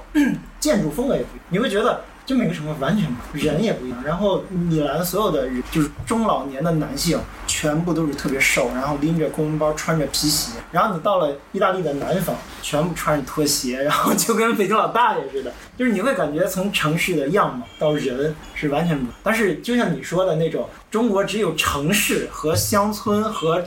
城城村交界，它是有那么三档不一样的地方，城但是市之间也会有区别的，就比如会说，有一点，但是。 就比有如说吗？在有吗？有吗？有，真不多。不是真有。这次旅游还有一个特别大的感觉，在二十不断的拆了很多很多东西城墙也好，然后反封建什么反迷信，然后我们破四旧，对这些这些东西拆了那么多，然后这十年二十年，建然回来后各了个各个地方政府为了弘扬文化，然嗯后吸引旅游，就是就是生生的又建起来。大同的城墙是完全是重新建起来的，花了几十亿，嗯，就是就是就就何必呢然后，然后对，然后你去看当时的人为了挽救这些，为了发掘这些古迹也好，或者保留我们的文化也好，做了出了多少贡献。梁思成就是他带着林徽因去考察中国古建筑的。然后我去殷墟的时候，就看到当初殷墟出土的最开始的几学者里面，又有梁思成的弟弟，叫梁什么来着？不记得，就是当时的民国的那一些那一批所谓先驱者们，就是做出了极大的努力，然后北京的城墙全部拆掉，然后各地的这些城墙也是。然后，然后之前我记得还看过一篇文章，就是是全国在建国以后被拆掉的古建筑，就是很多很多，就是而且你看那个照片，原来有有的那些照片，会觉得就是有的很有地方特色，而且很漂亮，而且真的是经历了百年千年而还存在的。然后是因为各种各样的原因就把它全拆掉了。然后现在你再到各个地方去旅游，发现。大家为什么要到这个地方去旅游？去的景点最多的都是什么样的人？那呃，都是去去的多的人都是什么样的景点？都是什么啊？这个是有历史的，这个是有传说的。武则天在这边弄过宫殿，建过宫殿。那个谁谁谁在这边有过打过什么什么仗。然后呢，再把原来的拆过的东西再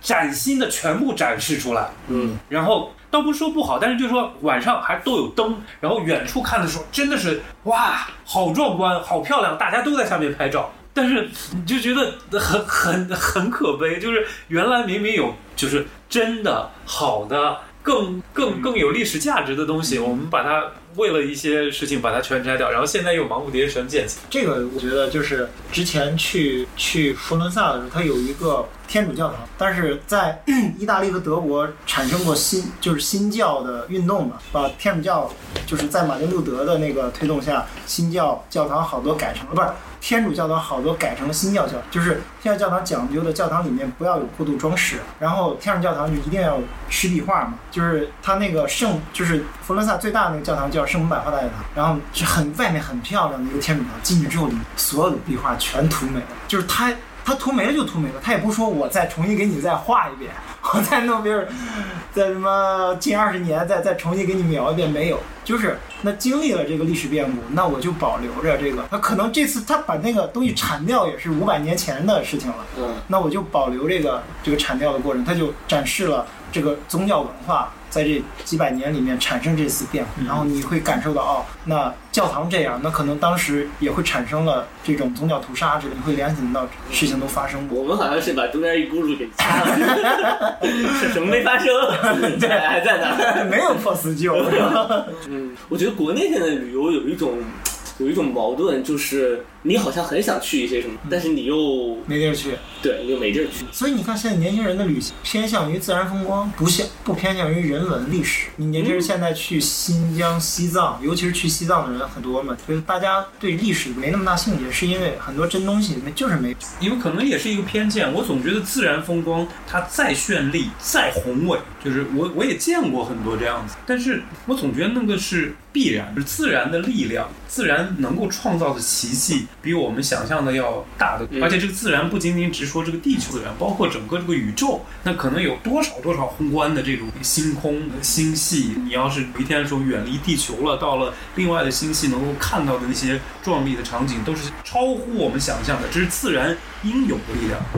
但人文给我的一个吸引力是，人文的东西是人创的。当然，你可以说人是自然的一部分，但是如果我能想到，就是我的同类在这个几万年间慢慢演化，然后去创造的这些东西，而且能留下来，而且它留下来会有很多很多机缘巧合才留下来，然后展示在你面前的时候，在那么一个瞬间，我觉得这个真的是对于我个人来说是一种，你说说的玄一点，有点像佛教的圆一样的感觉，就是在那时候我和他碰撞了，然后我通过他的了解，然后站在他面前去欣赏他的时候，我就觉得那个有一有一种这个就强大的吸引力，这个吸引力能够让你就心情一下子就澎湃起来。在在敦煌的时候有进几个特窟，然后呢讲解员还里头完全不能有灯，讲解员用那个灯呃就手电筒照。我照上去一一看，哇！就当时真的是哇，有那个工笔画的那个，真的是哇，就眼里有些晶莹的小东西出来。对，反正就是就心情就非常非常激动，我觉得是找到了自己在历史中的定位，就是很渺小， 对，就是很渺小。那最后最后吧，可以最后啊，哎，那如果这样，我们在这集推荐大家去哪？哎，好问，如果是好好工作吧。就是说我我很怕给别人推荐，因为我都是带着我自己主观的，因为我我感兴趣，大家可那能就是嗯那很你多很只要多人说都出会理由就可以了，大家可我觉以得判我觉断得要不这要个认这推个荐理由本。身就是主观的，对啊，对，那如我自己会觉得敦煌一定要去，而且敦煌如果去的话，一定要看它。而且敦煌是，如果你专门去了敦煌，呃，除了莫高窟以外，还有另外一个窟叫做榆林窟，离敦煌也要开车，也开车还挺远的。但是呃，那个窟莫高窟要没有那么大的名气，但是那个里里头的窟的壁画也非常好，而且它也榆林窟对榆林不会是那个煤矿产木字旁的榆吗？木字旁的榆。挖煤挖出来。嗯，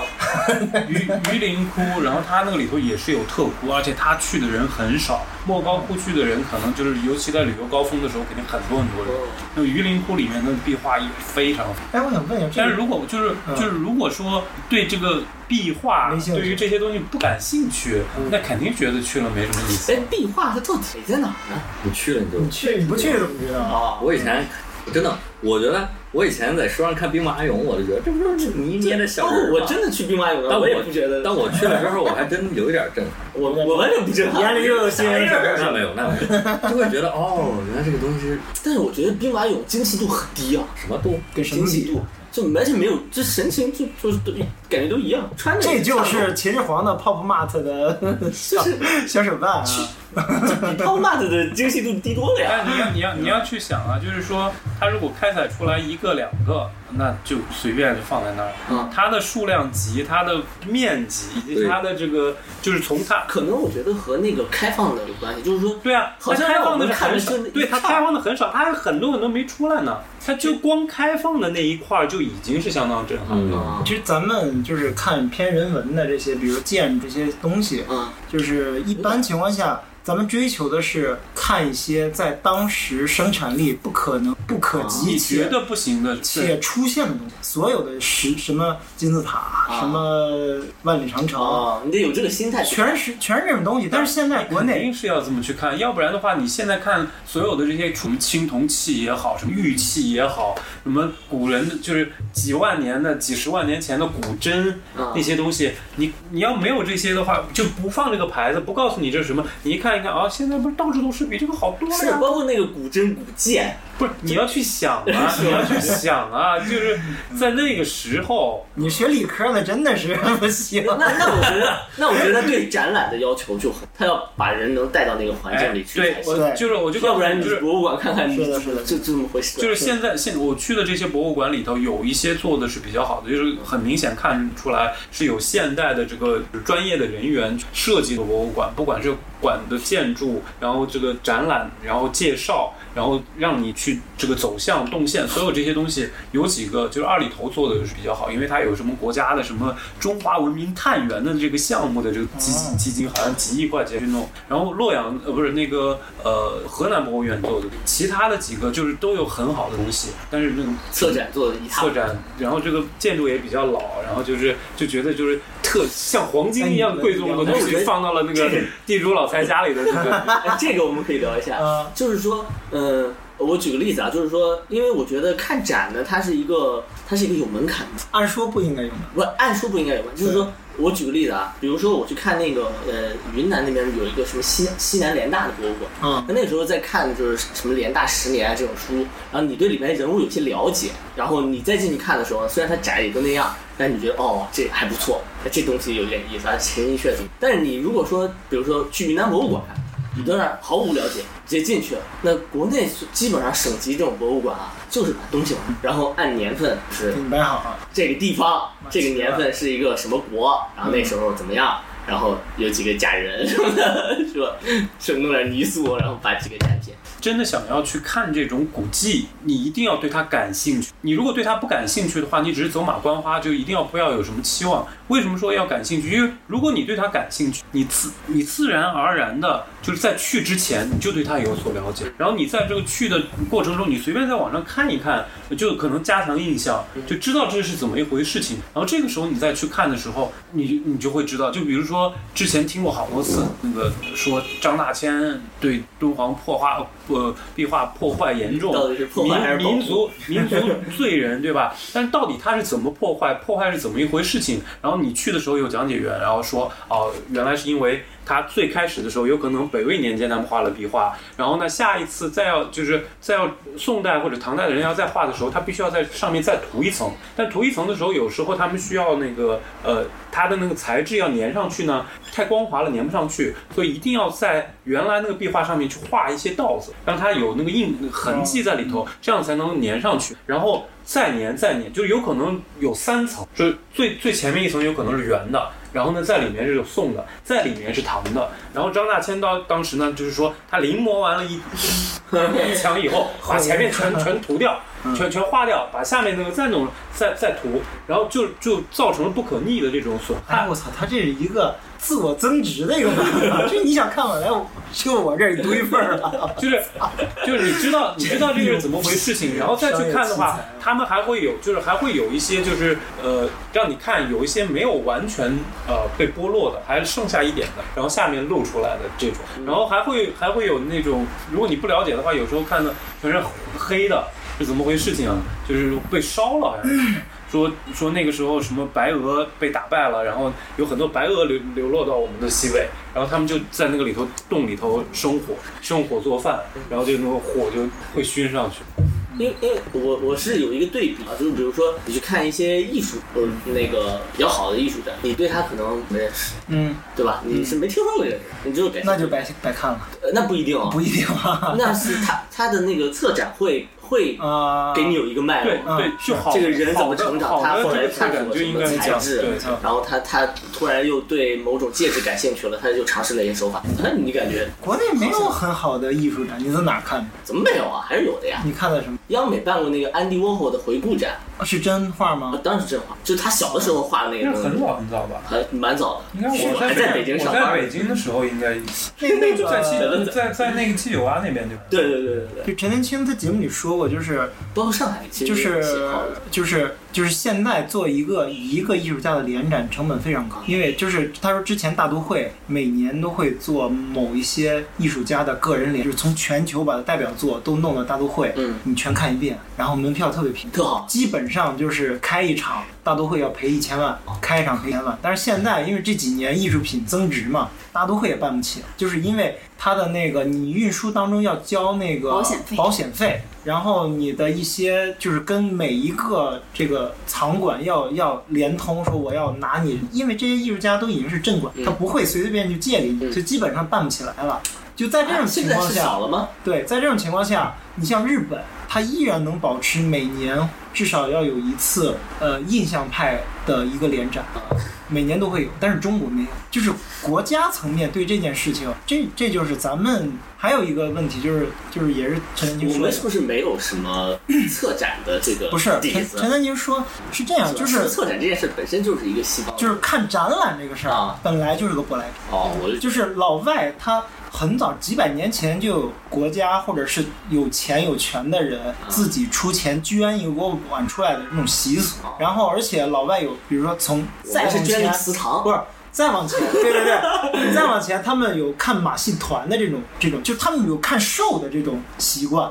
哦中国人没有，中国人所所有好东西都藏在家里，几个三五文人、三五朋友拿出好东西来看，反正这是陈丹青说，不是我说的。啊， 我我我觉得这个策展就是看展这个，好像可能是真的是个，因为这相当于是一个有公共空间，然后开放给对，大众能看的东西对。这个在反正中在国中国古代是感觉不没像有有，没有的，因为你说皇家都是私藏的嘛，对就是就是收集的，然后而且中国老百姓本身就是对这个鉴赏能力也没有，文人越对觉得就是所谓的文人画，就越觉得这个里的意境高，然后境界到达一定程度，那更和普通老百姓是没有任何关系就的。是中国文人阶层跟老百姓的审美是完全两套东西。中所以，所以那个呃，毛主席说批判那个啊，知识分子，让他们去劳动感觉。下乡劳动改造一下，还是很有道理的啊。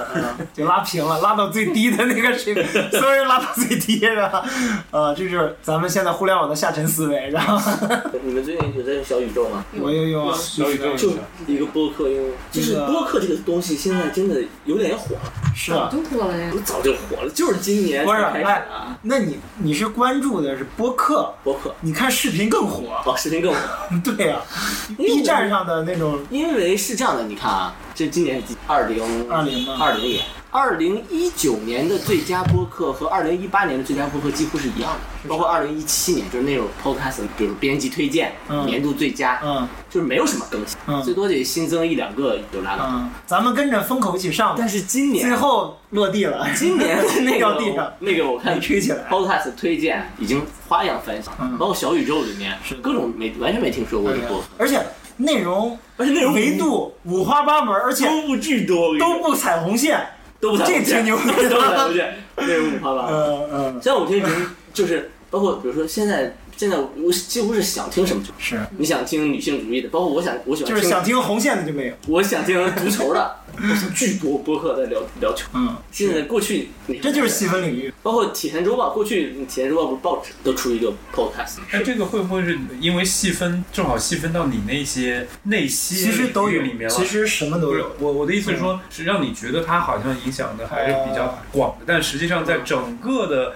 全国的这个受众互联范网围里头，它还是算是对比较，全国范围肯定还是抖音。我看了那个统计报告，就是嗯播客统计报告，但是播客是不是基本上听播客的还是一二线城市学历较高的人。肯定的，因为它是内容就是驱动的。你你的播客做的好不好，全靠内容，但抖音不是。对，所以它嗯覆盖了很大的人对群。，这是假知识分子。呃， 深度沟通，但是深度沟通还有很多是通勤人，就在车对上听对。对对，我就是通勤的。但是我觉得播客的丰富度还是需要提高。就是我的我说的不是内容的丰富度，而是形式的。这个没什么可丰富的 可了。以的，可以的。因为我们现在已经听到一个东西，就是就是有类似于播客纪录片，哦，就是声音纪录片。故事 FM 嘛呃呃，是故事 FM，但我不知道那种算不但算是声但是音。它和 vlog 的区别就是它是声音声音的，嗯对，所但以是那你可以想象，就是现在的大部分的年轻人肯定还是想看嗯 vlog，嘛、那倒是。对吧？但我觉得这个形式有很多可以拓展。有声音。哎对，就是因为它声音纪录片里面要配，我觉得吧，你每甚至要次觉得这个东西还有很多特有空间，然后你花半小时想想，你也想不出什么。哎，我能想 你能想出来吗？ 因为还有一种就是，我前一段时间还听到一个，就是变成一个，就是一个三人的锵锵三人行，三人的切片，就是就是什么叫切片？就是，比如说你喜欢干什么？就是它它的标题就是我喜欢我喜欢的某个时刻，然后就开始每人说一句我喜欢什么，我喜欢什么，然后全都拼在一起。这形式就是一个全新的形可式，是我为什么我不知道啊，有人 有人喜欢听 吗？这不是配音版鸡汤文吗？他不输出观点，他也输不出太内输容出啊观点，为什么一定要输出观点？不不不，他不输出内容。我为什么要啊他输逼出一内群容普通人说我？这个就相当于一个大型的行为艺术而已啊，就是你、呃、也没有到有有可能它你是说的播那客个，节目呀，但是你说的那个 moment 这个就相当于击中了我呀。这个就相当于你在一个广场里面，你就坐在那儿，我就喜嗯欢坐在那儿看着人来人往，然后看到这个人，这个人长什么样，我在想着，哎，他有可能从哪对，山来人？说的对，嗯他就是他有可能背景是，我在那个呃，就是在在在那个九寨沟的时候，在一个酒吧里面，我们几个朋友在那边坐着喝酒，然后旁边两对那个年纪比较大的男性和年纪比较轻的男性在那边，就正好两桌都是，那我们就在那边说，我说你这到底是学教授和学生还是什么？这个肯定是一对夫妻，因为他们两个各自在看手机的。你看，就是现在有那种声音直播间嘛，里边没内有容，吗？全是废话。那个哦对我觉叉得叉叉进入直播间了，啊那那个巨个无聊，对啊，就有人听。但是就是就是嗯你喜欢，就是说觉得就是还是少部分人会觉得这种形式有意思，有意思的点呢和你想象的点有不一样的，嗯，就有可能我就听到这个人说我喜欢吃什么臭臭臭臭豆腐或者什么臭橘子什么的这种，然后另外一个人说我喜欢干嘛干嘛，然后你从这个反复反复的这个重复里头，我我可以想象出来里面的一些乐趣在。对对对听到芸芸众生不同的这个角度，然后这个声音、男女、方言什么这种，你其实脑子里头可以一下子补出来很多很对多的他画面。我我就我我就觉得像你说的一样，它比较接近文艺或者是记录，但所是以就是受众变小，老老百姓没有多少人以艺术的形式去理解某些东西，他只是说我浸泡在一个有人环境里，嗯我不需要这个就是电视背景音。对对对，有可能就是一白噪音。对对对，因为我之前不是做过一段时间啊你还我做直播呢就环游中国的时候，我我也要做 线上直播。那个时候就有直播吗？有，那时候是直播最火的时候。你当时是要跟现在不是直播最火的时候吗？那个时候可能全国有一百个直播的 app，你就现在是有哦，映客那你种就是中国百强之一， 映客那 个时候，那个时候我们就其实嗯、跟很多就跟跟一你些就是粉北丝大，的因为我李们雪全健国到处玩李嘛，李 然后就雪跟一李雪些琴， 跟一些粉丝吃饭，就嗯问他好血腥，就问他为什么，他说就下了班之后嗯一个人在宿舍陪伴没有事干，然后又觉得很孤独嗯，就是打开这个东西看但一我看告。诉你，现在确实是比那个时候更火，因为我告诉你，我这一路上不断不断的在悬空寺，应该都能看到那种。新人们，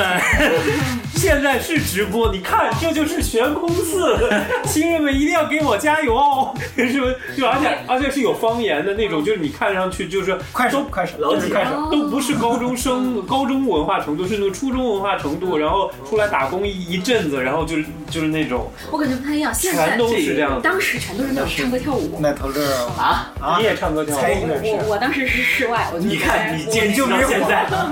是不因为我是就成了留呀嘛我就给大家播示你要坚持到现在，那个到那个脱口秀大会的就是黄雪琴了。啊对对对对，太累了。长长的站台，哦，漫长的等待，长长的列车载着我短暂的爱。喧嚣的站台，哦，寂寞的等待，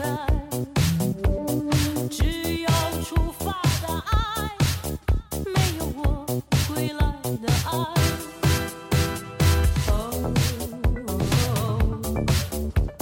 寂寞的站台，哦，孤独的等待，我的心在等待，永远在等待，我的心在等待，永远在等待。Oh,